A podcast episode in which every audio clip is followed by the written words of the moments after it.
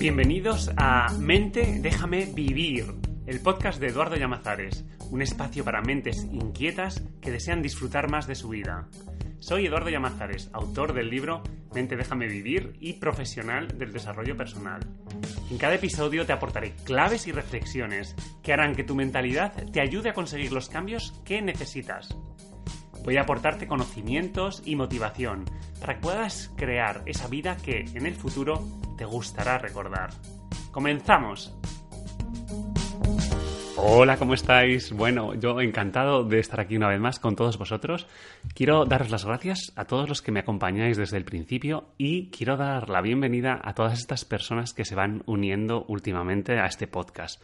De verdad que es un placer que estéis al otro lado y que escuchéis todo esto que estoy compartiendo para tratar de ayudaros a disfrutar más de la vida, a evitar que vuestra mente os haga sufrir por cosas innecesarias. Ya sabéis que este podcast eh, lo puedo realizar gracias al libro Mente déjame vivir, que ya está en todas las librerías de España, ya está disponible en Amazon y me gustaría que este contenido eh, sirviese de apoyo a esa base, porque el libro es la base donde vais a encontrar toda una guía de qué necesitamos para poder disfrutar de nosotros mismos, poder entendernos, amarnos y respetar lo que cada uno necesitamos y lo que deseamos para ser felices en esta vida, ¿vale?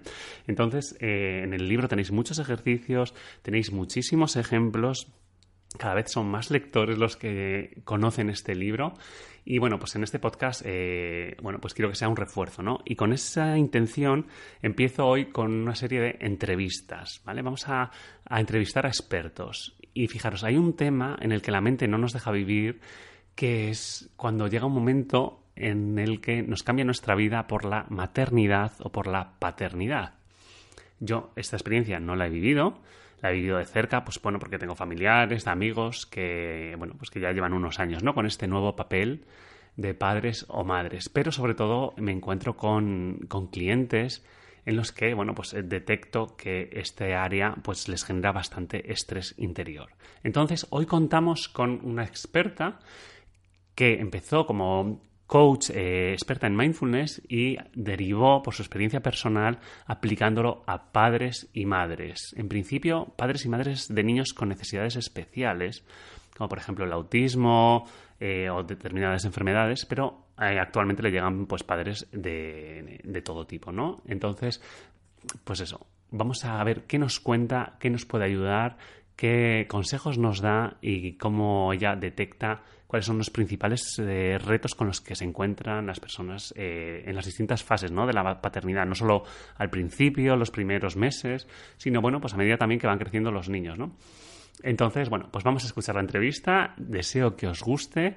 Magui eh, es una experta con mucho tiempo y seguro que nos va a dar muchas claves. Así que espero que disfrutéis de este episodio y aquí os dejo con la entrevista. Un abrazo a todos y recordar, recomendárselo a las personas que veáis que sufren, que son padres o madres y que, y que están estresados, que les cuesta. Seguro que este podcast, eh, si se lo recomiendas, le estás haciendo un favor, ¿vale? Así que muchísimas gracias a todos por recomendarlo, por comentarle en, toda la información, todo lo que, lo que os ha parecido, hacérnoslo llegar, comentarlo aquí en los comentarios del episodio, etcétera, ¿vale? Sabéis que eso nos ayuda mucho si dais likes. Así que simplemente esto y vamos con la entrevista. Bueno, pues ya tenemos aquí a Magui Moreno, eh, nuestra experta. Y bueno, hola Magui, ¿cómo estás? ¿Qué tal, Edu? ¿Cómo estás? Pues nada, aquí encantado de, eh, poder hablar contigo un ratito. Bueno, eh, nada, ya sabes que hoy en el podcast estamos hablando de maternidad. Tú eres una gran experta, llevas años asesorando como coach a padres y madres empezaste trabajando mucho, muy específicamente con padres de niños con necesidades especiales, como autismo sobre todo, y bueno, ahora te llegan muchos casos de, bueno, de padres y madres que quieren un asesoramiento, ¿no? Para, para este tema de, de, la crianza de sus hijos. Entonces, nada, si te parece, cuéntanos un poquitín eh, en qué les ayudas o cuál en qué se basa un poco tu trabajo, qué haces con ellos. Pues, pues mira, yo lo primero encantada de estar aquí, me encanta poder hablar otra vez contigo, Eduardo. La verdad es que siempre disfrutamos mucho de nuestras charlas. Em, mi trabajo, eh, en un principio empecé como coach de mindfulness en general, pero me di cuenta de que en lo personal, yo soy madre de un niño que ahora mismo acaba de cumplir nueve años que está diagnosticado con TEA, trastorno del espectro autista, y desde hace pues ya cinco le diagnosticaron cuando tenía cuatro añitos. Y entonces, aunque empecé trabajando el tema del mindfulness a nivel más genérico, la verdad es que en estos últimos años me he enfocado muchísimo más en el tema de la maternidad y específicamente en el apoyo a padres que tienen hijos diferentes, por yo estar en esta situación y haber aprendido de mi propio camino, de mi propia transformación personal y profesional, ¿no? Y yo creo que esto ha ido de la mano. Cuando, cuanto más me he ido transformando yo, conociéndome mejor yo, eh, de cara a ser mejor madre para mi hijo, pues más me ha ido llegando personas que están en una situación eh, similar, ¿no? Que vienen con una problemática de no sé gestionar mis emociones, no sé gestionar mis rabietas ante las rabietas de mi hijo, eh, me siento incómoda, me siento criticada cuando estoy fuera, por ejemplo, en una situación social, en, en, situaciones variopintas, desde estar en el supermercado hasta estar en una fiesta, no entiendo a mi hijo, eh, la maternidad me estresa. O sea, yo creo que el problema central de la mayor parte de las personas con las que yo trabajo es un problema de estrés, un problema de ansiedad, un problema de, no estar bien en el, en, el, en el rol como madre o como padre y que eso además sea un reflejo del, resto de su vida, ¿no? No estoy bien como madre, no estoy bien como padre, no estoy bien con mi trabajo, no estoy, no estoy bien con mi vida, no estoy bien con mi vida, no me siento bien en mi vida. Vale, fíjate que entonces veo que hay un tema como de mucha culpabilidad, ¿no? Que, es lo que también yo detecto cuando, cuando trabajo con, personas que me consultan por otras cosas, pero que son madres. Sí que eh, genera mucha, ese estrés que tú hablas va muy asociado a la culpa, ¿no? De, de no saber cómo, si nos están haciendo bien, de no dedicar el tiempo suficiente, de no sentirse suficientemente felices y alegres para disfrutar de sus hijos, ¿no? Esto, esto genera mucha presión interior, ¿no? Y mucha culpabilidad. Muchísima, muchísima. Yo creo que la maternidad es seguramente la faceta, y cuando hablo de maternidad, por supuesto, me refiero a los dos, maternidad y paternidad, ¿no? Pero eh, es una de las facetas más estresantes de la vida, porque en el fondo eh, esto, es una, esto es una reflexión muy sencilla que me gustaría lanzar aquí para cualquier persona que nos esté escuchando y es, en la maternidad es donde más creencias inconscientes llevamos a, a, nuestras espaldas, ¿no? Llevamos a cargamos con la mayor parte, muchas de nuestras creencias inconscientes tienen que ver con la maternidad, tienen que ver con cómo se nos crió a nosotros de niños, con lo que se esperaba de nosotros de niños, em, con todo este tema de la aceptación, ¿no? De ser parte de una comunidad, ser parte de una familia, y cómo eso luego, cuando tú te conviertes en madre o padre, cómo eso se, va pues manifestando. Y eso es lo que, nos, lo que nos crea el estrés, la culpa, la ansiedad, el hecho de que tenemos ahí un bagaje tremendo, pero tremendo, que en la mayor parte de los casos no hemos, o sea, no nos hemos sentado y hemos abierto ese pedazo de maletón para ver qué hay ahí dentro. Porque la mayor parte de las cosas que hay ahí dentro ya no nos sirven. Realmente seguramente no nos sirven desde hace muchísimos años, pero es cuando nos convertimos en padres que empezamos a actuar, a comportarnos, a tener pensamientos en base a estas creencias, en base a estos valores que son inconscientes y que nos llevan a, pues a, a una serie de incongruencias, a una serie de tensiones, a ser muy, muy, muy exigente con nosotros mismos, a no tener compasión, a sentirnos culpables, a básicamente a no estar bien, no estamos bien con nosotros mismos. fíjate qué curioso esto que dices, porque es verdad que yo siempre trabajamos, hablamos mucho de creencias, ¿no? Cuando trabajamos en el coaching y en crecimiento personal, al final nuestros pensamientos y lo que creemos determina cómo actuamos y sobre todo cómo nos sentimos, ¿no?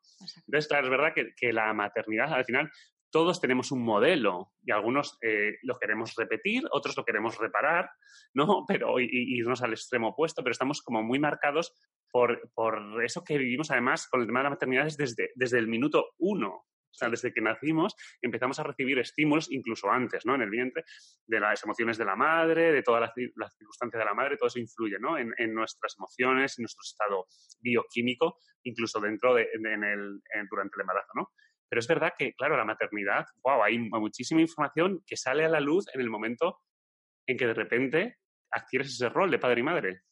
Exacto. Y yo aquí eh, me gustaría mucho también insistir en que, y, se habla mucho, ¿no? Yo creo que cualquier persona que, que esté interesada en el desarrollo personal seguramente habrá oído hablar de las constelaciones familiares o de la terapia sistémica, en el que básicamente examinamos nuestros bloqueos internos no solamente como individuos, sino como parte de un ecosistema, ¿no? como parte de una familia, es decir, a través de nuestros ancestros. Y, no estoy hablando de cosas de, generaciones más allá, sino simplemente de nuestros propios padres, ¿no? Mm. Heredamos muchísimos patrones, sobre todo de gestión emocional, que es, que es, precisamente el punto en el que la mayor parte de nosotros nos, nos encallamos, ¿no? De, pues eso, es que mi hijo tiene unos berrinches que, que no lo soporto y entonces yo misma tengo berrinches, ¿no? En este punto de la gestión emocional es donde muchos de nosotros, es como ahí donde saltan las alarmas, porque ahí nos empezamos a dar cuenta de que, bueno, aquí hay, aquí hay una personita pequeñita que está teniendo una dificultad de gestión emocional. No, no es que sea una dificultad, es que para su edad, dependiendo de qué edad tenga, ¿no? Los niños gestionan sus emociones de una manera muchísimo más inmediata y muchísimo más em, directa, muchísimo más encarnada. Eh, es como un trueno, ¿no? Que pasa. Sin filtros, ¿no? Nosotros, sin filtros, sin, exactamente, sin autocensura. Y entonces eso a nosotros es, nos, eh, para en, la mayor parte de los casos, eh, eso es un gatillazo tremendo. Eh, y entonces nos, o sea, nos subleva, nos, nos hace reaccionar entramos en, en, esa parte del bueno, entramos en la, en, la amígdala, la amígdala se pone totalmente en funcionamiento y entramos en modo pues me congelo, eh, lucho eh, o, ¿cuál es la tercera? Me, acabo de quedar en blanco. Es eh, me congelo, huyo, lucho o me congelo, exactamente. Entonces muchos de nosotros luchamos, ¿no? y, entonces, y entonces nos volvemos nosotros niños en esos momentos de rabietas de nuestros hijos y tenemos nuestra propia rabieta.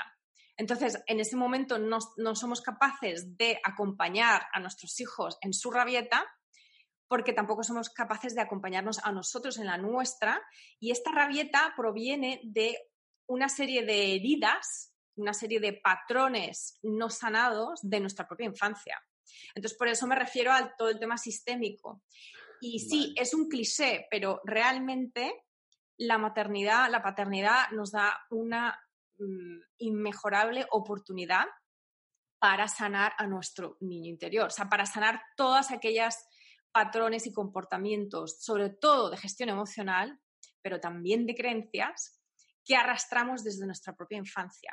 No quiere decir que nuestros padres tengan la culpa de todo lo que nos pasa.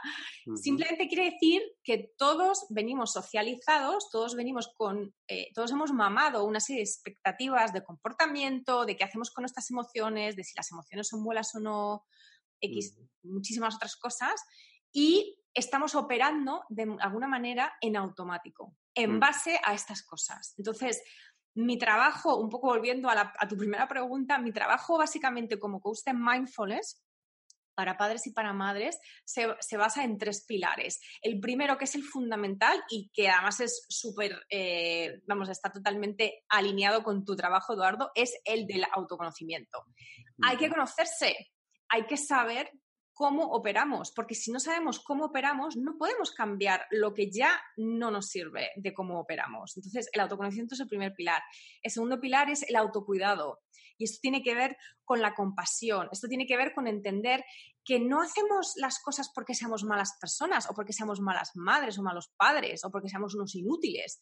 Lo hacemos así porque había una intención positiva, o sea, de hacerlo así, porque hemos venido, digamos, eh, nos, han moldeado de una cierta manera y si no conocemos cómo estamos moldeados, pues es muy fácil caer en la autocrítica. Vale, por ejemplo, por ejemplo, aquí, todas esas, mujeres que, se exigen muchísimo como madres, que, se, que enseguida que falla algo, que no tienen la cena a la hora, o que es el niño no, no sé, cualquier cosa, que se exigen tanto que enseguida se consideran malas madres, ¿no? Y enseguida es como que tienen ahí una vocecita que salta enseguida diciéndoles no lo estás haciendo bien sí, y, no solamente, y no solamente eso, hay una creencia muchísimo más insidiosa detrás de eso, que es tu hijo es la extensión, es una extensión tuya. Es decir, si tu hijo monta una pataleta en un lugar público, eso se refleja en ti. Eso quiere decir que tú eres una mala madre, que tú eres una mala persona. Eso quiere decir que tú no mm. vales, que no lo estás haciendo bien. Esa creencia es una creencia muy insidiosa, porque nuestros hijos no son extensiones de nosotros mismos. Nuestros hijos son individuos con su propio camino a todos los niveles, eh, cognitivo, emocional, espiritual, a todos los niveles. Y nosotros somos compañeros de camino, obviamente, tenemos la responsabilidad de cuidarles cuando son pequeños y de darles las herramientas para que ellos eh, manifiesten su potencial.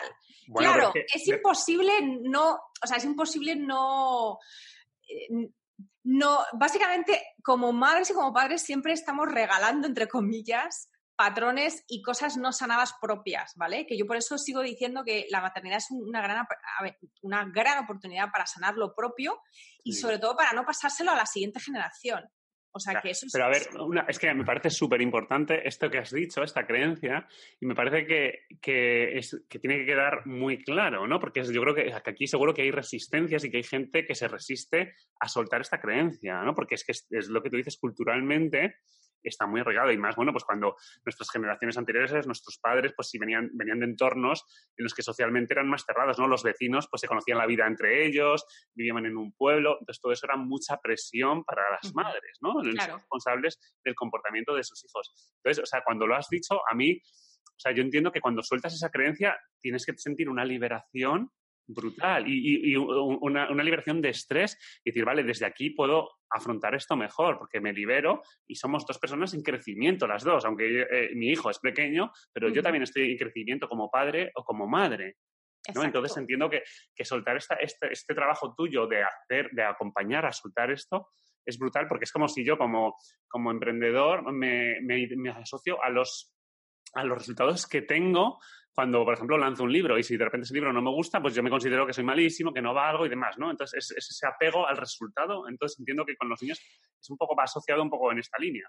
Sí, y, y también, bueno, no me quiero poner demasiado socióloga, yo soy, de, o sea, me eduqué como, mi licenciatura es Ciencias Políticas y Sociología originalmente hace muchísimos años, pero sí que es también, hay que decirlo, la maternidad y la paternidad se ha utilizado culturalmente como un método de control social, ¿vale? Esto es así. Entonces, y, es así hasta, hasta básicamente hasta, hasta las generaciones actuales, en las que, bueno, también está empezando a cambiar un poco ese paradigma de, vamos a ver, la única responsabilidad que uno tiene es consigo mismo, de cara a la felicidad, que yo lo entiendo como paz interior. Tú tienes la responsabilidad como madre y como padre para alimentar, para cuidar, para eh, asegurarte de que tu hijo está en las mejores condiciones para ser una persona saludable, para ser una persona que crezca con amor, todo eso depende de ti como padre y como madre. Pero el comportamiento de tu hijo no es de tu control. Puedes gestionar, o sea, puedes ayudar, puedes guiar para que tu hijo, por ejemplo, si tiene, digamos, dificultades para gestionar emociones muy intensas como la rabia o como el enfado, tú, por supuesto que puedes ayudar ayudarle a él, a ella y ayudarte incluso a ti misma si también tú tienes este tipo de problemas, ¿no? Porque, por ejemplo, es mi caso personal. Pero tú no eres responsable del comportamiento de ningún otro ser humano, ni siquiera del que has parido.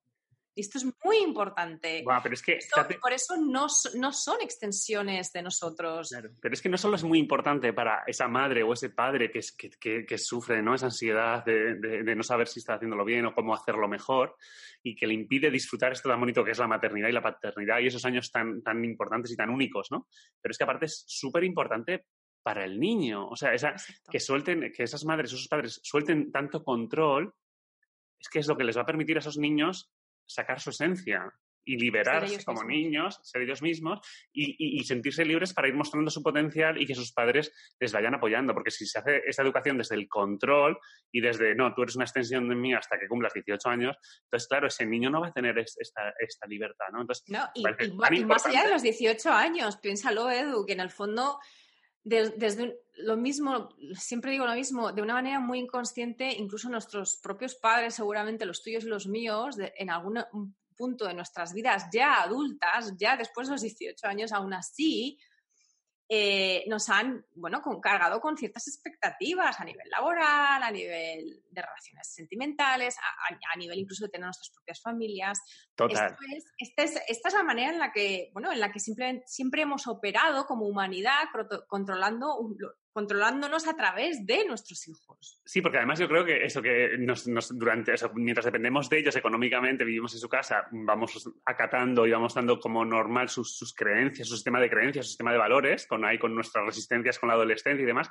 Pero luego hay una época en la que nos liberamos un poco, pero es verdad que cuando pasáis a ser madres o padres, es como que se reactiva ese vínculo de los abuelos, reaparecen, y es cuando surgen muchísimos conflictos, porque es verdad que, que hay como que, querer traspasar toda la sabiduría que tiene la abuela a la madre de la nueva criatura o al padre. Entonces, es como que eso, que quieren trasladar su sistema de creencias, que, que, lo elaboraron hace 30, mm, 40 años, que la sociedad era totalmente diferente, que no había las tecnologías que hay ahora, los tiempos eran muy diferentes, los entornos son totalmente diferentes. Entonces, claro, ahí hay una presión que genera un estrés brutal en mm. las relaciones familiares, ¿no? Exacto. Y a mí también me gustaría aquí apuntar a que es muy importante ver a la familia como un ecosistema. se ve una parte afectada, se va a ver todo afectado. Entonces, esto, ojo, no yo no lo utilizo nunca como precisamente eh, leña al fuego de la culpabilidad, pero sí digo que la maternidad no solamente es una gran oportunidad de, autoconocimiento y de transformación personal, sino que también es una gran responsabilidad, porque aquello que no sanamos, que no examinamos, que no eh, transformamos eh, en nosotros mismos, es algo que seguramente vamos a pasar a nuestros hijos y que además va a tener un efecto sobre todo el ecosistema, ¿no? Entonces, una madre estresada, un padre estresado, eh, significa que no es capaz de estar presente con sus hijos y con su pareja o con su no con el resto de la familia y todo eso tiene una serie de efectos sobre la unidad de esa familia. Entonces, cuando pensamos en el bienestar, y aquí me gustaría hacer, bueno, pues eh, es una como mis llamadas de, de atención, ¿no? Campo de batalla hay que pensar en el bienestar propio. Y esto como madres a menudo lo dejamos eh, al final de la lista y entonces nunca llegamos a él, nunca llegamos a nuestro bienestar. Hay que pensar en nuestro, no solamente pensar, hay que decidir, priorizar nuestro bienestar, porque si no estamos bien como individuos, con nuestras necesidades de alguna manera satisfechas, aunque no sean todas, pero por lo menos algunas, el problema es que no vamos a poder estar bien con, si no estamos bien con nosotros mismos, no podemos estar bien con nuestros hijos. Vamos a estar de mala hostia con todo el mundo, porque estamos estresados y entonces, y ahí no podemos, con el estrés no podemos diferenciar, bueno, estoy estresada, pero solamente con esto, pero contigo no, no, no, es que si estás en estado de estrés, si estás en estado de ansiedad permanente, vas a estar en ese estado las 24 horas del día o las horas que estés despierto. Entonces, esa, esa, ese punto es un punto muy, muy importante y por eso ese segundo pilar del autocuidado. Hay que darse permiso para entendernos y entender nuestras necesidades y cuidar de nuestras necesidades. Pero no desde un punto de vista, es que eso es egoísta. No, señores.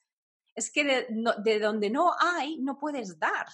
O sea, la mascarilla de oxígeno en los aviones, tienes que ponértela tú primero, antes de ponérsela a tu hijo. Si tú pierdes el conocimiento, no vas a poder ayudar a tu hijo. Si tú estás estresada, si tú estás, eh, vives como una cáscara vacía porque no, no, no te conoces, te has vuelto una extraña para ti misma, no, no tienes momentos de reconexión contigo misma. ¿Cómo vas a poder conectar con otra persona? Claro, el tema es que aquí le surge la creencia esta de no me da la vida, ¿no? O sea, esa frase de no me da la vida, no tengo tiempo, porque yo me imagino a, madres y padres que nos estén escuchando que dirán, pero es que ¿cuándo saco yo tiempo para esto? Si no tengo tiempo ni para escuchar este podcast, que voy aquí conduciendo o que voy aquí mientras estoy haciendo deporte, ¿no? Entonces, eh, esto es una creencia también, ¿no? El tema de la... Imagino que tú trabajarás mucho con ellos el tema de la gestión del tiempo, ¿no? Muchísimo, muchísimo, porque al final todo es una decisión. Igual que amar incondicionalmente es una decisión. Uno no ama porque su hijo sea mm, rubio con los ojos azules o porque su hijo sea... O sea, uno ama incondicionalmente porque decide amar a pesar de las circunstancias, a pesar de todo. Y yo además trabajo con casos de padres que tienen hijos con, dificultades, ¿no? Con desafíos específicos, además. Entonces ahí el trabajo es incluso mucho más profundo. Genial. Vale, entonces tenemos dos pautas. De momento, dedicar tiempo a su autoconocimiento. Esto lo pueden hacer pues desde leyendo libros, acudiendo a talleres, a terapias, a coach, eh, o sea, un trabajo de enfocarse en ellos, ¿no? De darse tiempo para entenderse, que es lo que necesitamos, ¿no? Entender por qué te sientes como te sientes, por qué siempre que pasa esto actúas de esta forma, si tú no quieres hacerlo, por qué te saboteas y dejas de hacer cosas que quieres hacer, etc. Eso, autoconocimiento, pilar uno. El segundo pilar que nos comentas es el de la autocuidado. El autocuidado, exacto, genial. Necesitan tiempo, sacar tiempo para priorizarse. Exacto. y, esto, y esto es muy, muy, muy sencillo. No requiere que es que, eh, vamos a ver, muchas veces entendemos el autocuidado como es que tengo que ir al gimnasio para estar bien, por ejemplo, eso es autocuidado. O es que eh, autocuidado es ir al cine con una amiga y tomarme luego unas tortitas con nata. Sí, claro, eso también es autocuidado, si, si eso a ti te va a nutrir. Pero el de autocuidado también es cinco minutos antes de irte a dormir o cuando ya te has metido en la cama, tomar unas respiraciones conscientes y preguntarte, ¿cómo estoy? Eso es autocuidado. Y a mí que nadie me diga que no tiene un minuto y medio en la cama para preguntarse cómo estoy. Lo que pasa es que ahí entra la resistencia de no me... O sea, es una cosa muy curiosa, pero la gente, muchas de las madres con las que yo trabajo, digo, me dicen, es que no sé cómo estoy. Y me da miedo preguntármelo. Mm. Ah, ahí está el bloqueo. El bloqueo es que nos da miedo escucharnos.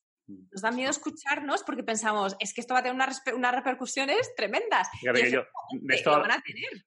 Pero hablo mucho, hablo mucho en el libro de que si no reconocemos el dolor que tenemos, no lo podemos sanar. Si no sabemos dónde estamos y, que, y, hay que ser muy valiente para reconocer que, oye, es que me siento mal con esta vida que llevo, en este área de mi vida, con esta relación. Si no reconozco que hay un dolor que me está generando insatisfacción, que me está generando rabia, pues es que no lo voy a poder sonar, ¿no? Entonces, hasta que no ponemos ahí luz, entonces esa toma de conciencia es brutal. Vale, Maui, vamos con el tercer, con, el tercer, pilar. El tercer, ah, y otra cosa que iba a decir con, con respecto al dolor, que es algo que a mí también me gusta mucho decir, el dolor es inevitable. Todo, O sea, que decir, las cosas en la vida no siempre salen como queremos, entonces el dolor es inevitable. El sufrimiento es opcional. El sufrimiento es opcional. Entonces, la decisión de quedarnos en ese dolor, eso es una decisión y por lo tanto es opcional, eso lo puedes cambiar, ¿vale? El tercer pilar es el pilar de la conexión y esto digamos que es la parte como más obvia de la maternidad, que es, bueno, es una relación entre dos, madre-hijo o padre-hijo, ¿no? Entonces, la conexión básicamente tiene que ver con eso, con entender que somos un ecosistema y que tal y como yo me relaciono con los demás, eh, es, en el fondo es un reflejo de cómo me relaciono conmigo misma, ¿vale? Y esto vuelve, o sea, es un poco como la, pescadilla que se mueve la, cola, volvemos al autoconocimiento. Mm. Si yo estoy siendo muy autocrítica, o sea, si, soy, si estoy siendo muy crítica con mi hijo, en el fondo eso lo que refleja es que yo soy muy autocrítica conmigo misma. Y muchas veces con los hijos lo que hacemos, esto es muy interesante también, es que proyectamos, muchas veces proyectamos cosas que tenemos con nosotros mismos, las proyectamos hacia afuera, hacia nuestros hijos.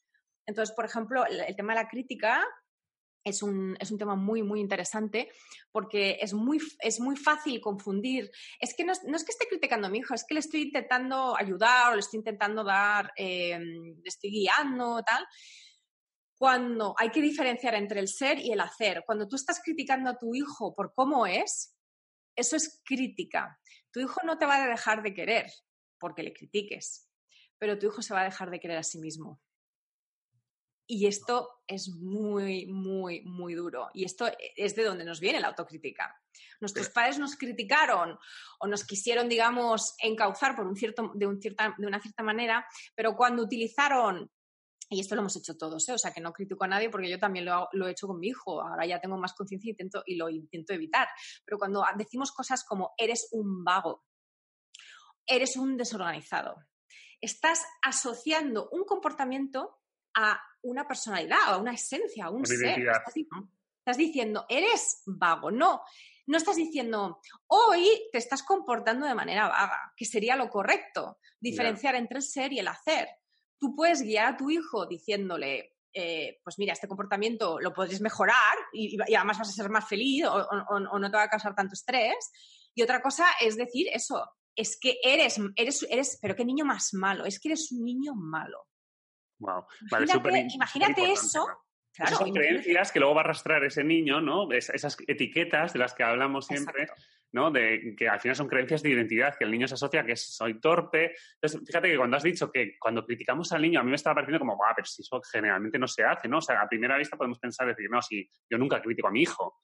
pero al final, si, nos, si analizamos nuestro diálogo y cómo nos expresamos, va, mucha crítica eso, pues, con lo que tú dices, ¿no? con esos pequeños detalles. Y es lo que arrastramos luego que si soy demasiado torpe, que si esto no se me da bien, que si yo no valgo para esto. Exacto.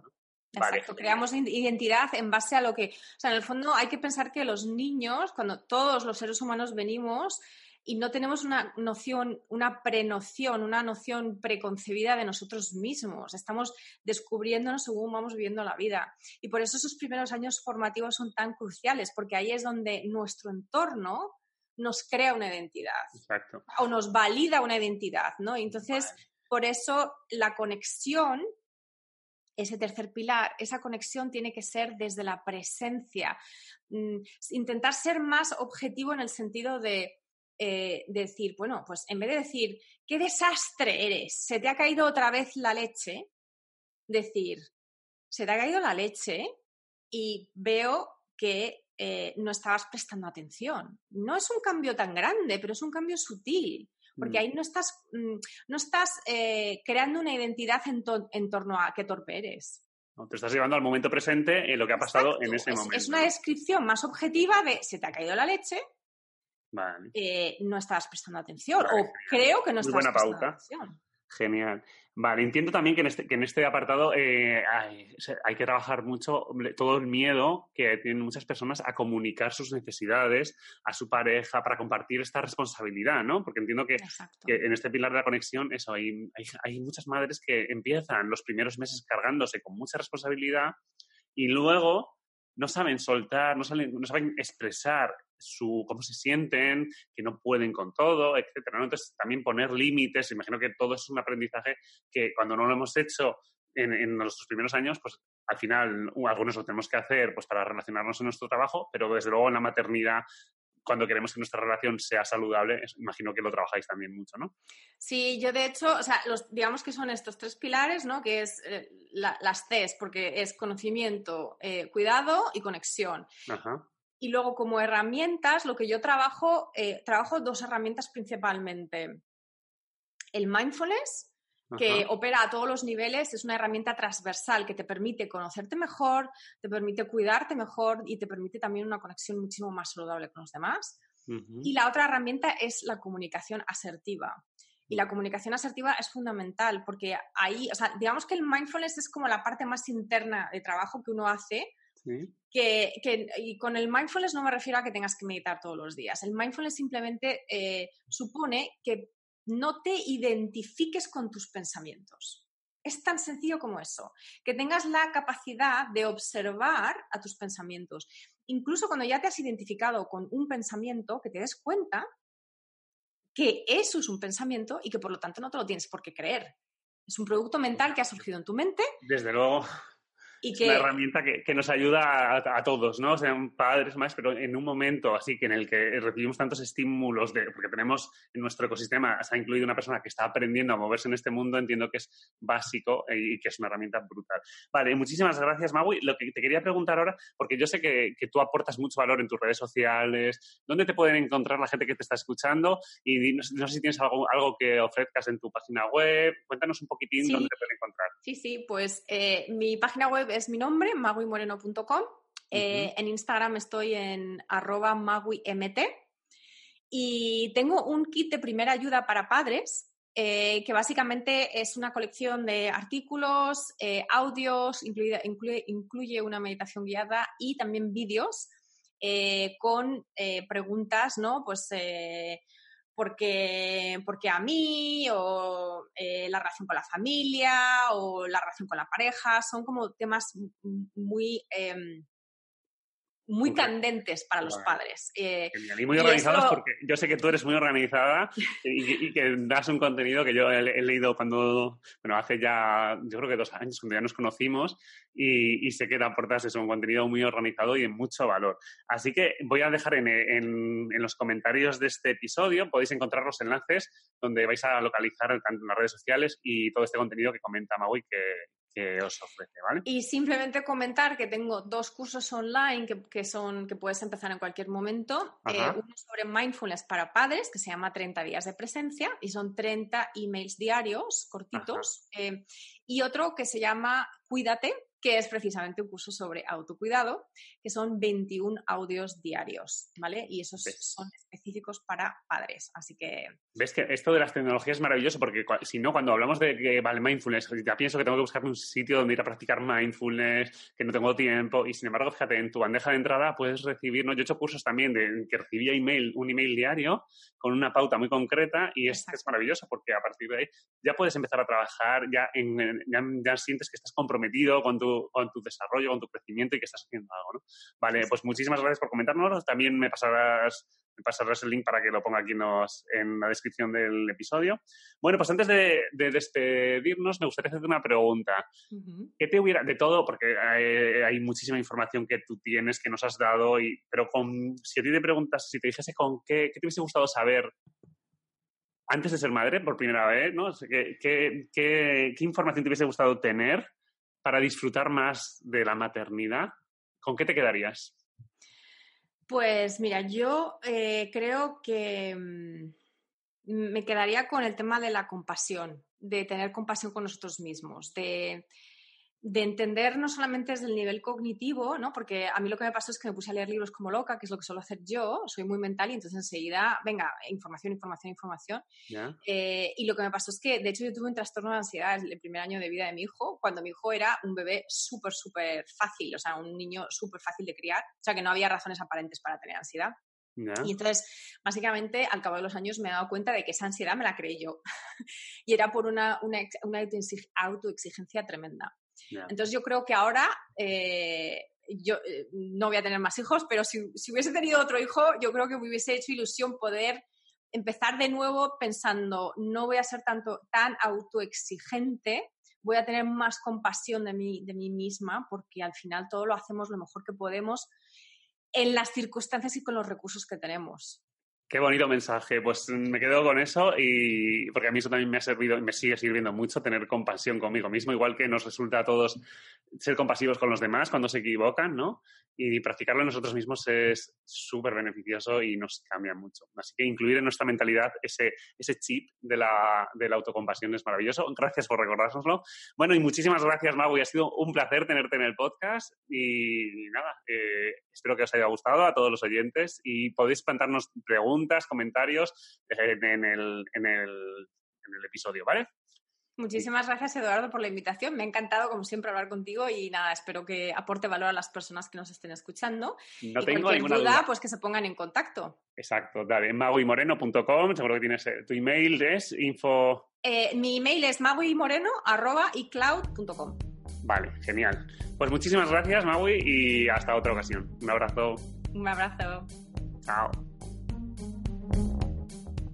Espera, espera, antes de decirme adiós, déjame recordarte algo importante. Este podcast fortalece tu confianza en ti mismo o en ti misma, así que no dejes de acudir a tu siguiente dosis de empoderamiento en el próximo episodio. Te espero.